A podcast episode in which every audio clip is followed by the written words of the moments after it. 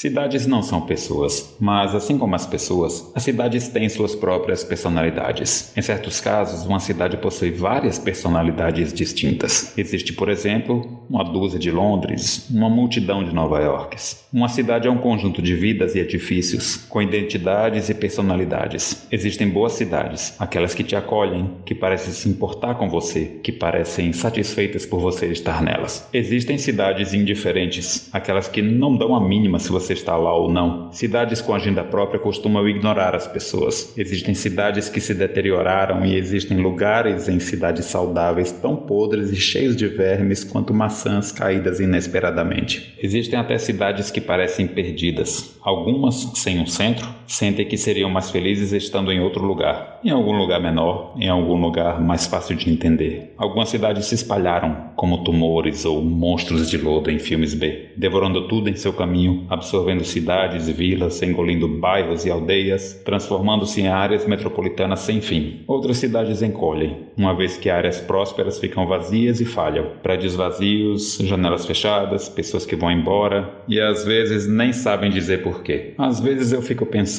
como seriam as cidades se fossem pessoas. Na minha cabeça, Manhattan é falante, desconfiada, bem vestida, mas com a barba por fazer. Londres é enorme e confusa. Paris é elegante e atraente, bem mais velha do que aparenta. São Francisco é uma loucura, mas inofensiva e muito amigável. É um jogo bobo. Cidades não são pessoas. As cidades existem no tempo e espaço, acumulam personalidades com o passar do tempo. Manhattan lembra da época em que foi uma fazenda brega. Atenas lembra os dias em que havia quem se considerasse ateniense. Existem cidades que lembram de ter sido antes aldeias. Outras, atualmente sem graça, desprovidas de personalidade, apenas esperam até que um dia tenham sua própria história. Poucas cidades se orgulham. Elas sabem que muitas vezes é um acidente feliz, um mero acaso geográfico de sua existência.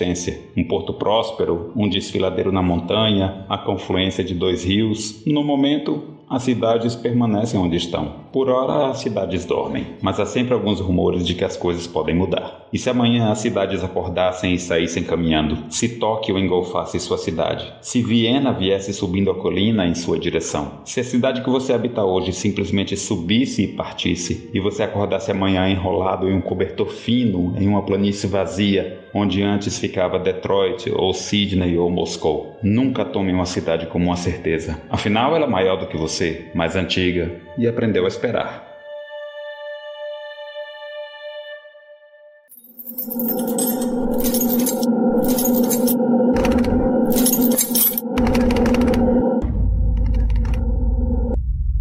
Os Escapistas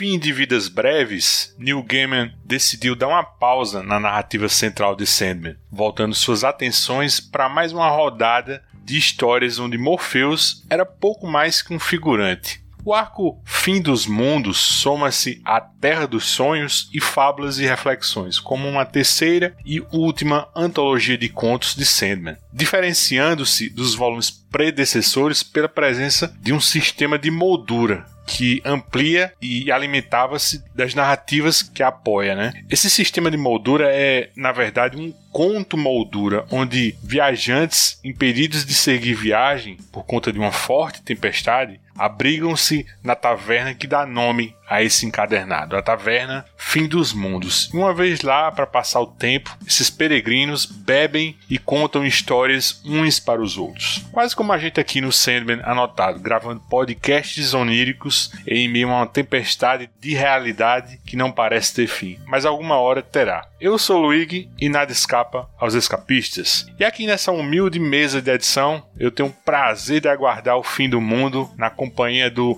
Petrefax do nosso mercado editorial, Maurício Dantas. Vou contar umas histórias sórdidas para vocês hoje. Com a lábia do Press e a sagacidade do Curacan, o promotor de capa e espada desse podcast, Mauro Elovitch. Minha meta no final desse programa é estar tá mais bêbado que o Curacan. E o nosso próprio chefão Smiley, Reginaldo Hillman. Opa, e aí? É isso, a seguir, vamos ao encontro do oitavo e antepenúltimo volume de Sandman, que compila as edições 51 a 56.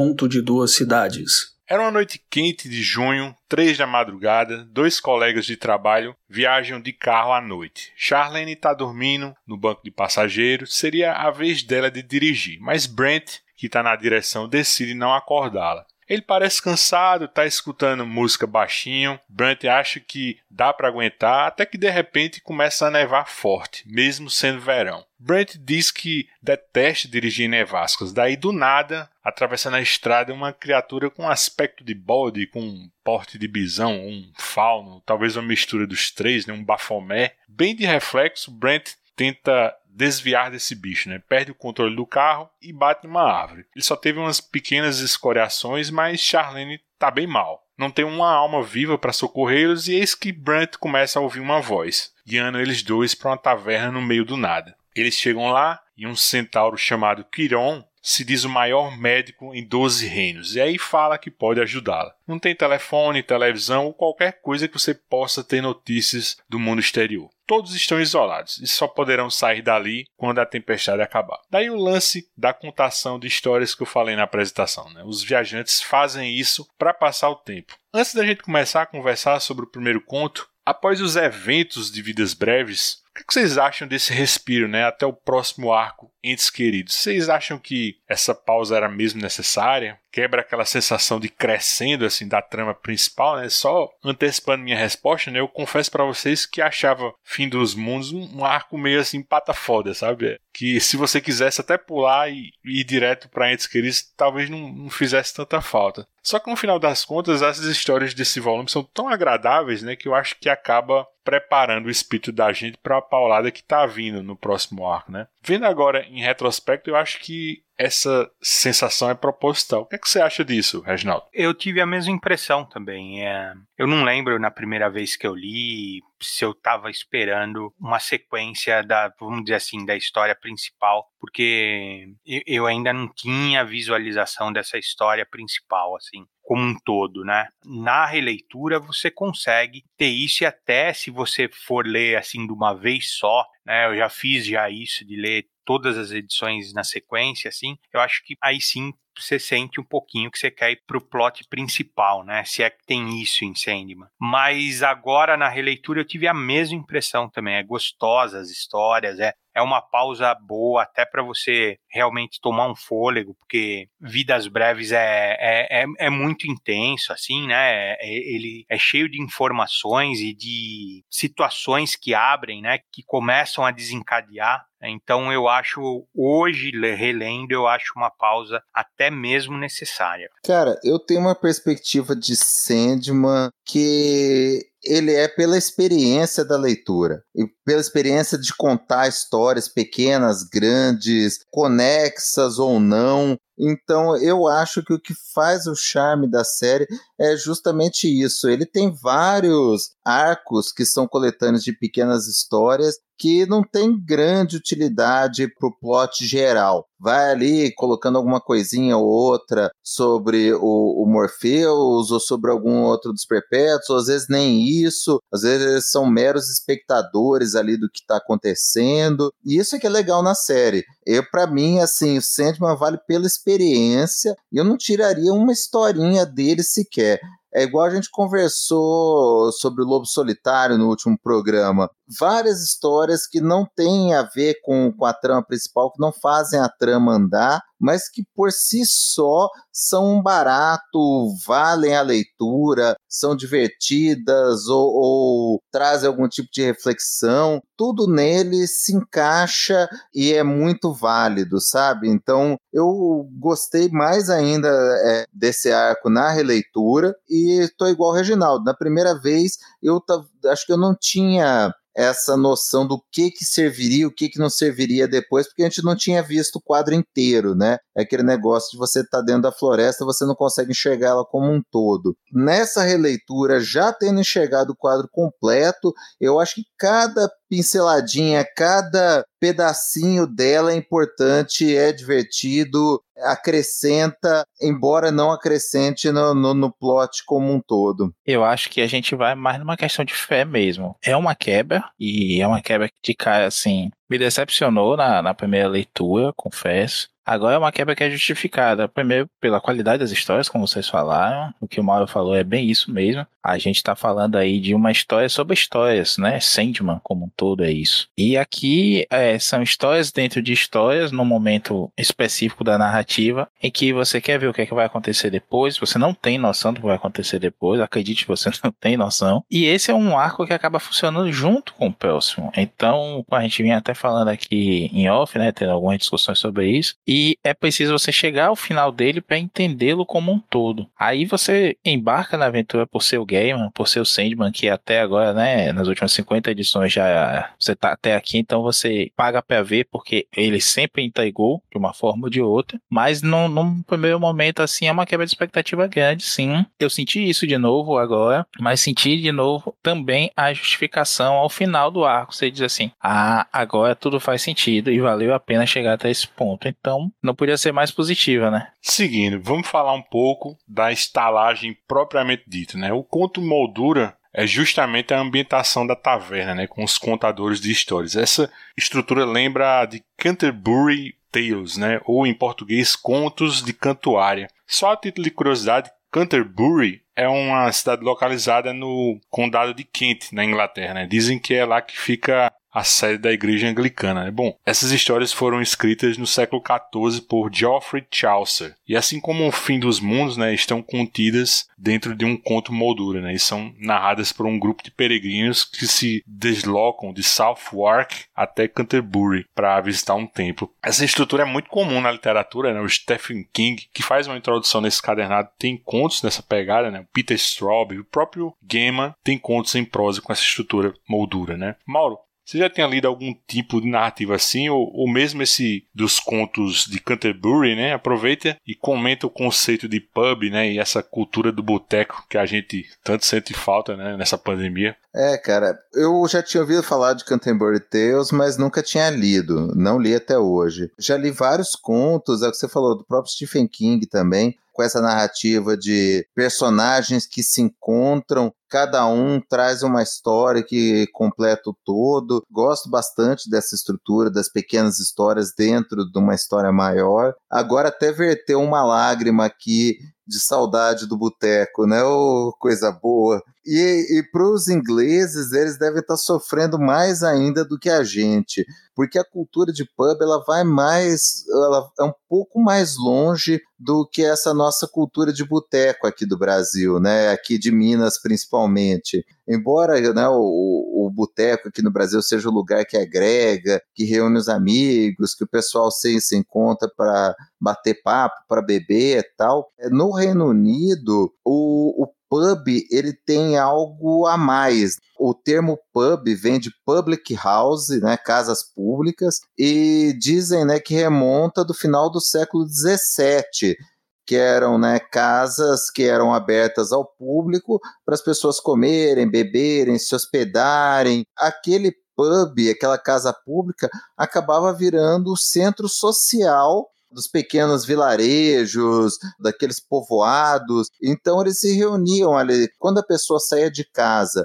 ou ela ia para a igreja ou ela ia para o pub. No pub ela, ela, não só tinha uma refeição, mas tinham músicas, tinha leitura de poesia, tinha hospedagem, era o, o, centro de entretenimento daquele povoado. E essa é uma tradição que remonta até hoje, né? As pessoas no Reino Unido, eles têm o hábito de terem o seu pub né, eles serem os regulars, né, serem o, os clientes habituais daquele pub específico, e eles vão lá e eles sabem que eles vão encontrar muitas vezes os amigos de pub, né, tem os amigos de infância que frequentam o mesmo pub, mas tem o cara que está ali há 30 anos, vai almoçar no pub no mesmo horário que você vai, então você já conhece aquela pessoa, aquele sensação de familiaridade. Então o pub ele tem esse fator agregador de estranhos que o Gaiman traz aqui na história, né? O pub, no conceito do Reino Unido, tem esse valor social maior. Para a gente ter uma ideia, né, segundo eu dei uma, pesquisada, parece que hoje em dia nós temos mais de 57 mil pubs no Reino Unido. E todos eles com esse espírito de não só lugar para beber, mas também de fazer uma refeição, de encontrar as pessoas que você conviveu a vida inteira. E quando são pubs maiores aí que nem o fim dos mundos, tem até locais para tem quartos para você ficar hospedado neles, que eles já são chamados de inns, né? É, é bem interessante. E eu lembro muito também vendo, né, quando a gente fala de pub, dos filmes do Edgar Wright, né? Ele faz muitas homenagens a essa cultura de pub. No Shaun of the Dead, quando vai o apocalipse zumbi, o primeiro instinto dos personagens é de se refugiarem no pub com os amigos, no lugar que eles sempre frequentaram. Estão certíssimos, né, velho? Isso. E o último filme da trilogia, inclusive, chama, né, World's End, 是 o fim do mundo, que era o último pub numa lista de pub crawl, que também é um hábito que tem lá, de os caras em uma determinada data comemorativa fazerem um, um circuito de pubs que eles passam na mesma noite, bebendo um pouco em cada um até chegar no último já chapados. Então é muito legal, isso diz muito do aspecto inglês do Gaiman, né? Que ele, ele sempre reforça esse lado dele. Eu acho curioso que o pub tem, tem muitos que eles colocam, né? Uma casa livre, né? Igual aparece aqui no fim do, dos mundos, né? Mas a definição de casa livre para pub é que ele não tem bandeira de cerveja, ele não está vinculado a uma cervejaria, a uma determinada marca. E aqui tem outro sentido que a gente vai ver durante a história, assim, né? Mas é legal que eles pegaram exatamente isso, né? Tem os regulares lá, né? As pessoas que atendem, que servem, né? E eu acho que realmente, assim, é uma coisa que o Gaiman pegou de experiência, assim, né? É, eu consigo ver esses caras frequentarem pub e escreverem alguma coisa até num pub, assim, né? Então vem, vem daí, eu acho que por isso que é, que é tão autêntico quando você lê, né? Quer comentar, Maurício? Não, não, só tem piada ruim de boteco para falar mesmo. oh, saudade de boteco, meu Deus. Não é, rapaz. Vamos agora para o conto dessa edição, né? O título é uma homenagem óbvia ao romance do Charles Dickens, né, publicado em 1859 eu não vi muita ligação, até porque a obra original é, é mais um manifesto político, né, sobre a Revolução Francesa. Se vocês conseguiram ligar alguns pontos, me falem, né. Enfim, a história do Gaiman é narrada pelo Sr. Garharis, né, um, um relato sobre um acontecimento insólito que nem sequer foi protagonizado por ele, né. Na verdade, foi um caos contado pelo vizinho Robert, né, numa pequena e afastada vila na costa da Escócia. Né? O Gaiman diz abertamente que esse conto é Lovecraftiano. Você imagina o motivo, Maurício? Aproveite e apresente esse caos das duas cidades do Robert e um pouco sobre a arte dessa edição. Poxa, esse é um conto, confesso, sim, não sou versado nesse, nessa parte do, do terror, do horror. Estou tomando um curso aí com nosso amigo Marcelo Miranda, né? Participante aqui também. É um conto que eu adorei da primeira vez que li, acho que foi um dos que eu mais curti por, pelo conceito de que uma cidade sonha. É um personagem, uma pessoa mais do que normal, né? Praticamente insignificante no grande esquema das coisas, que leva a sua vida normalmente, gosta de passear pela cidade. Enfim, é um, um passageiro como a música, né? E não, não tem nada de especial na sua vida, na sua rotina, até que um dia ele se perde na cidade que ele conhece tão bem. E ele se dá conta de que aquele lugar tão parecido, né? Do que ele está visitando a partir de um, uma viagem no, no metrô, ao qual ele vê uma pessoa de preto muito estranha, né? Que a gente sabe que é o, o Morpheus, se depara com uma nova realidade, uma cidade muito diferente, algum, é um eco distorcido da cidade que ele conhece, como ele menciona em algum momento. E ele se perde ali dentro até que ele encontra uma outra pessoa. E essa pessoa abre o olho dele de que essa é a cidade, a cidade é um, uma idealização da cidade que eles vivem, de cidades que vivem, que se encontram, ou simplesmente o sonho de uma cidade, né? Como eu disse, nós estamos despertos, suponho. Quem está dormindo, acho eu, é a cidade. Todos nós estamos nos trombando entre os sonhos da cidade eu gosto muito desse conceito. Podia nem contar muita coisa assim, que para mim já tava bacana. Só ele dizia assim: uma cidade sonha, né? A cidade tem personalidade. Como a gente gosta de dizer, a minha cidade eu gosto que tem essa personalidade assim. É uma cidade mais sonhadora, é uma cidade mais Então, se a cidade tem uma personalidade, ela tem uma consciência própria e ela também sonha em algum momento. E algumas pessoas podem ficar presas nesses sonhos de, de alguma maneira. A arte é uma coisa muito legal. Lembra um pouco, eu não me recordo o título agora, me passou, me, me passou batido. Aquele Demônio da Mão de Vidro. Eu não lembro quem é que desenha aquilo, mas é uma arte naquele estilo, mais ou menos, do Alex Stevens, que não tem, é, ao mesmo tempo que o personagem está preso na cidade, é uma narrativa visual na qual não tem requadros, né? Então ela tá meio solta na página, cada quadro é intercalado ali pela narração em off, né, do, do personagem que está narrando esse conto. Mas a gente está vendo quadros ou até mesmo tiras, né, um, pedaços estreitos de quadros que vão contando ali aos poucos como essa cidade se, se encaixa, mas é tudo em preto e branco, muitos contornos e, e poucas linhas, mesmo assim, contorno em preto chapado. A gente vê muito mais sombras, até como se estivesse mesmo no sonho, né? Essa representação clássica de sonhos que a gente tem de algo pouco nítido,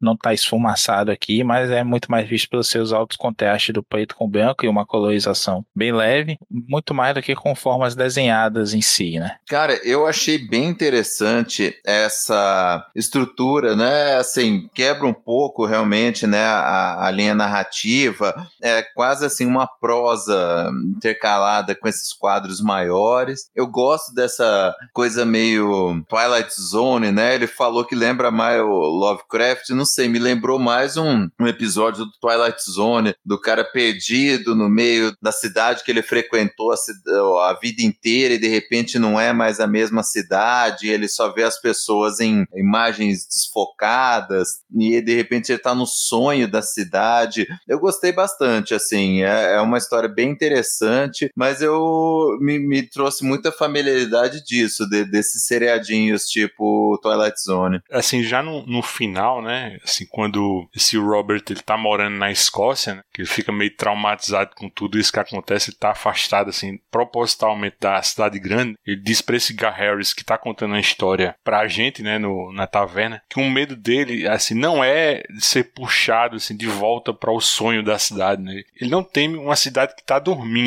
na verdade, ele fica aterrorizado com a possibilidade de um dia essa cidade começar a acordar. Aí eu tava pesquisando, bicho, aí, dentro daquele joguinho assim de computador, aquele SimCity 2000, ele foi lançado em, em 1993. Tem um ensaio assim do Neil Gaiman dentro do jogo, né? Que é exatamente assim o argumento dessa Sandman 51. Por sinal, saiu originalmente também em 93, né? Eu achei esse texto no Reddit e bem legal, né? Ele chega a especular como seriam as cidades, né, se elas fossem pessoas, né? Atenas, Paris, né, São Francisco, Londres, Moscou e por aí vai. Né? Agora, assim, outra rima interessante com esse tema das cidades é aquele personagem do Authority, né? O Jack Hawksmoor, né? Quer falar um pouco disso, Reginaldo? Foi o que eu comentei com você outro dia, Luiz. Eu nem vou me arriscar a falar em francês, da onde veio aí essa corrente filosófica, cara. O que eles falam muito é chama psicogeografia, ou deriva urbana, eles chamam, né? Eu acho que veio alguma coisa daquele Guy Debord, alguma coisa assim. Não vou me meter a falar uma coisa que eu, que eu realmente desconheço, não tenho profundidade, mas o que eu sei é que tanto o Gaiman quanto o Alan Moore, eles são apaixonados por isso. Em essência, assim, a teoria o que fala, a cidade, não só as pessoas, mas a própria cidade, por ser um aglomerado assim de pessoas, ela acaba criando como se fosse uma uma manta psíquica né? Uma coisa assim mental que ela vai criando uma personalidade e que você consegue acessar essa personalidade. Uma, uma das formas de acessar essa personalidade é você fazendo essa deriva urbana, que é uma, uma caminhada sem rumo, onde a cidade vai te levando para onde ela quer. O Alan Moore já fez isso naquele capítulo maravilhoso do Inferno, que ele, ele até mostra alguns detalhes arquitetônicos de Londres, que envolve aquele arquiteto Hanksmore, que é o mesmo nome do personagem do Warren Ellis, de Authority, que consegue acessar e conversar com as cidades. Então você vê que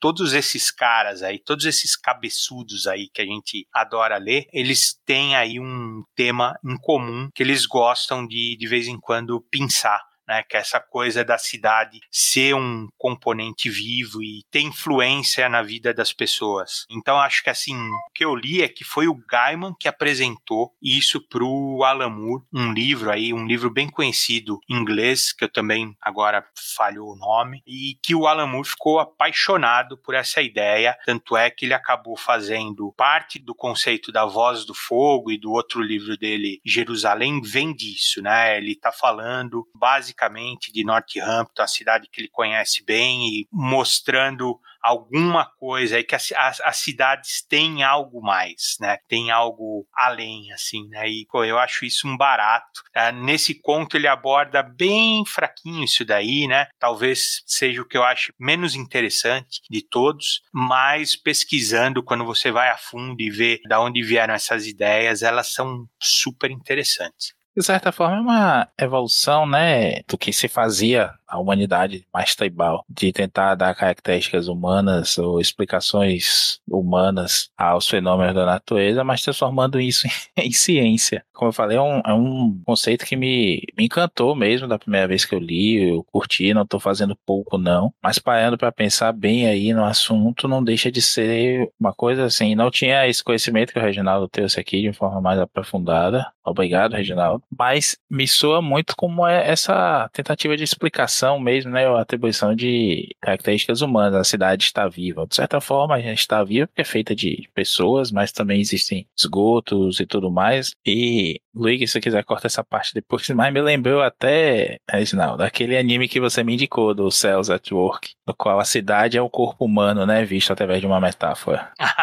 É, é, é, por aí mesmo, assim. Eu acho que assim a explicação pode partir da gente, né? Mas essa corrente filosófica fala de forma ao contrário, né? Fala que o, é a cidade que influencia, o caminho é o oposto, né? É a cidade que influencia as pessoas, né? E de certa forma, se você vai estudar alguma coisa de urbanismo, né? De estrutura mesmo de cidade, você vê que acaba acontecendo alguma coisa assim, né? Tem cidades que são caóticas práticas por conta da estrutura da cidade e acaba dificultando a vida das pessoas por causa disso e retroalimenta, porque isso daí vai criando uma atmosfera carregada. São, São Paulo é assim. São Paulo é terrível o trânsito por si só, a, a poluição, a, e acaba sendo assim o caminho ao contrário. É a cidade que, até onde a gente sabe, não é um organismo vivo, influenciando um organismo vivo, né? Assim, as pessoas, né? E de forma coletiva e você só teria essa percepção se você saísse desse assim, ah, ah, não tô indo do ponto A ao ponto B, eu tô passeando, que é uma coisa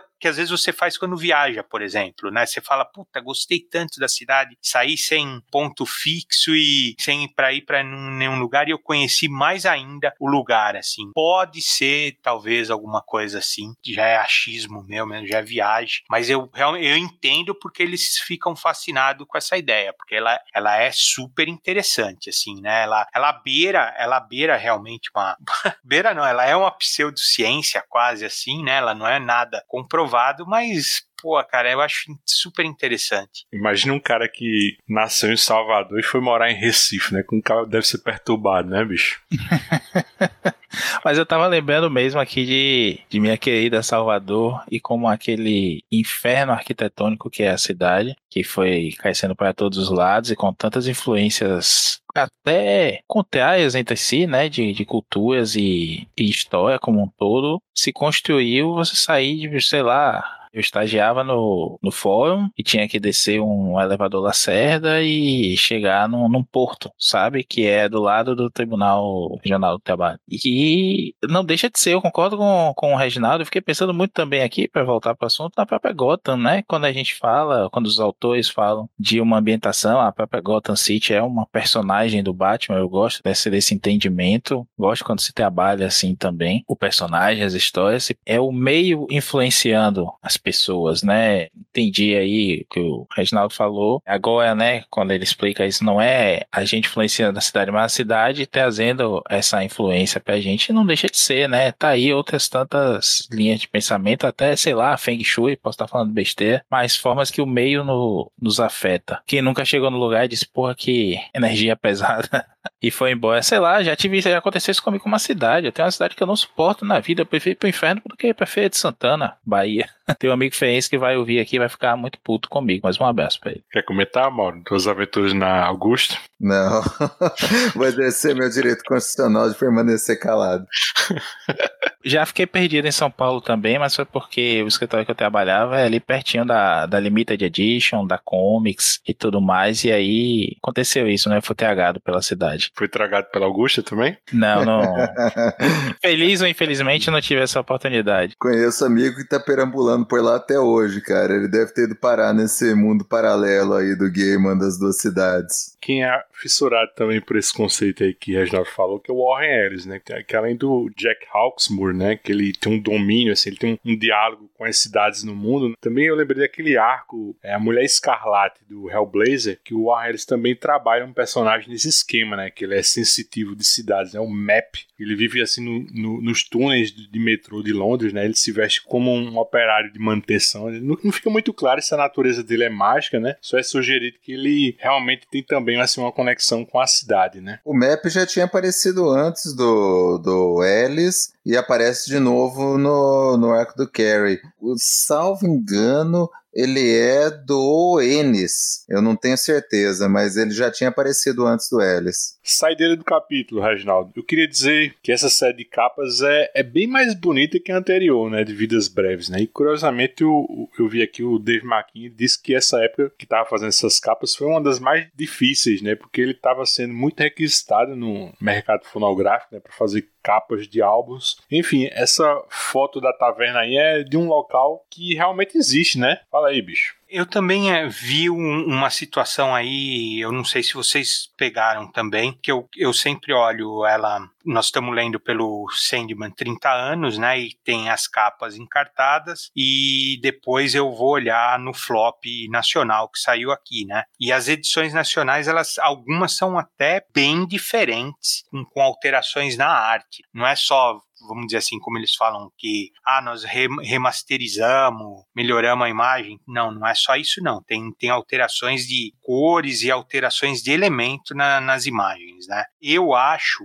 todo esse arco quando saiu no, no flop, talvez um dos mais sombrios assim, voltados para um tom azulado, assim que eu não acho ele tão bonito não. E eu vejo também, eu vi o Dave McKean falar que ele estava até meio perdido nesse nesse momento aí da série em relação a capas, né? Outra coisa engraçada também que o nome do arco é Fim dos Mundos, né? E quando saiu na edição nacional, ele saiu como Fim do Mundo. Ele saiu com essa alteração do singular para o plural que tem, tem uma relevância aí significativa até para o arco, né? Eu acho assim, dessa primeira capa, ela é super interessante porque ela é de novo aquela aplicação de fotografia com colagem, então tem os elementos aqui tem essa corrente, tem a foto, né, que ele, ele transformou a lua negra e a pousada também com as cores quase branca e preta. Essa pousada de fato aí eu mandei para vocês que ela, ela existe, ela é uma pousada acho que é em East Sussex, né? No, acho que é sudeste da Inglaterra. E ela é uma pousada que, imagina, cara, que ela tá funcionando desde o século XII. Imagina a loucura que é você ter um, um local assim, uma, um comércio desse jeito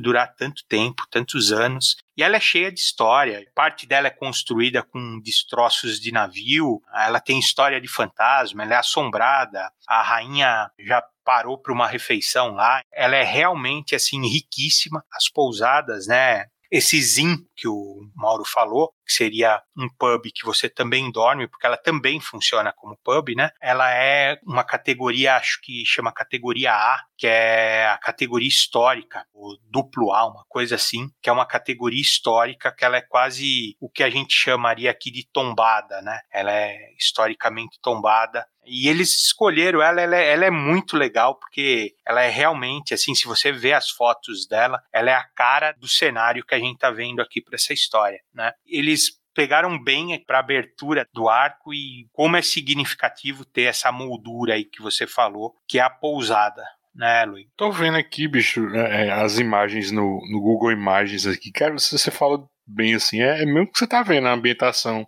interna, assim, que é, por acaso, é da arte do Brent Talbot, né, que a gente conversou do Nenés, ele que faz esses contos moldura. É mesmo você tá vendo, assim, dentro, inclusive o quarto, né, tem uma passagem que a gente vê aqui o Brent dormindo no quarto, lembra muito também. Cara, é perfeitinho, né, pelo lado de fora, pelo lado de dentro, eu queria até agradecer ao Regi, que, porra, que curiosidade bacana, cara. Você vai. Eu fui, fui ler o link que ele me deu, depois eu fui dar uma, dar uma pesquisada, né? A história desse Mermaid Inn é muito interessante, dos quartos assombrados, das vezes em que ele fechou e voltou. Cara, é muito bacana. Que manter transposto isso para, sei lá, ser um ponto de encontro na convergência, né, do jeito que ele é que vai ser explicado mais lá para frente, é muito legal. E até a própria representação dessa capa de fazer esse in, né, esse pub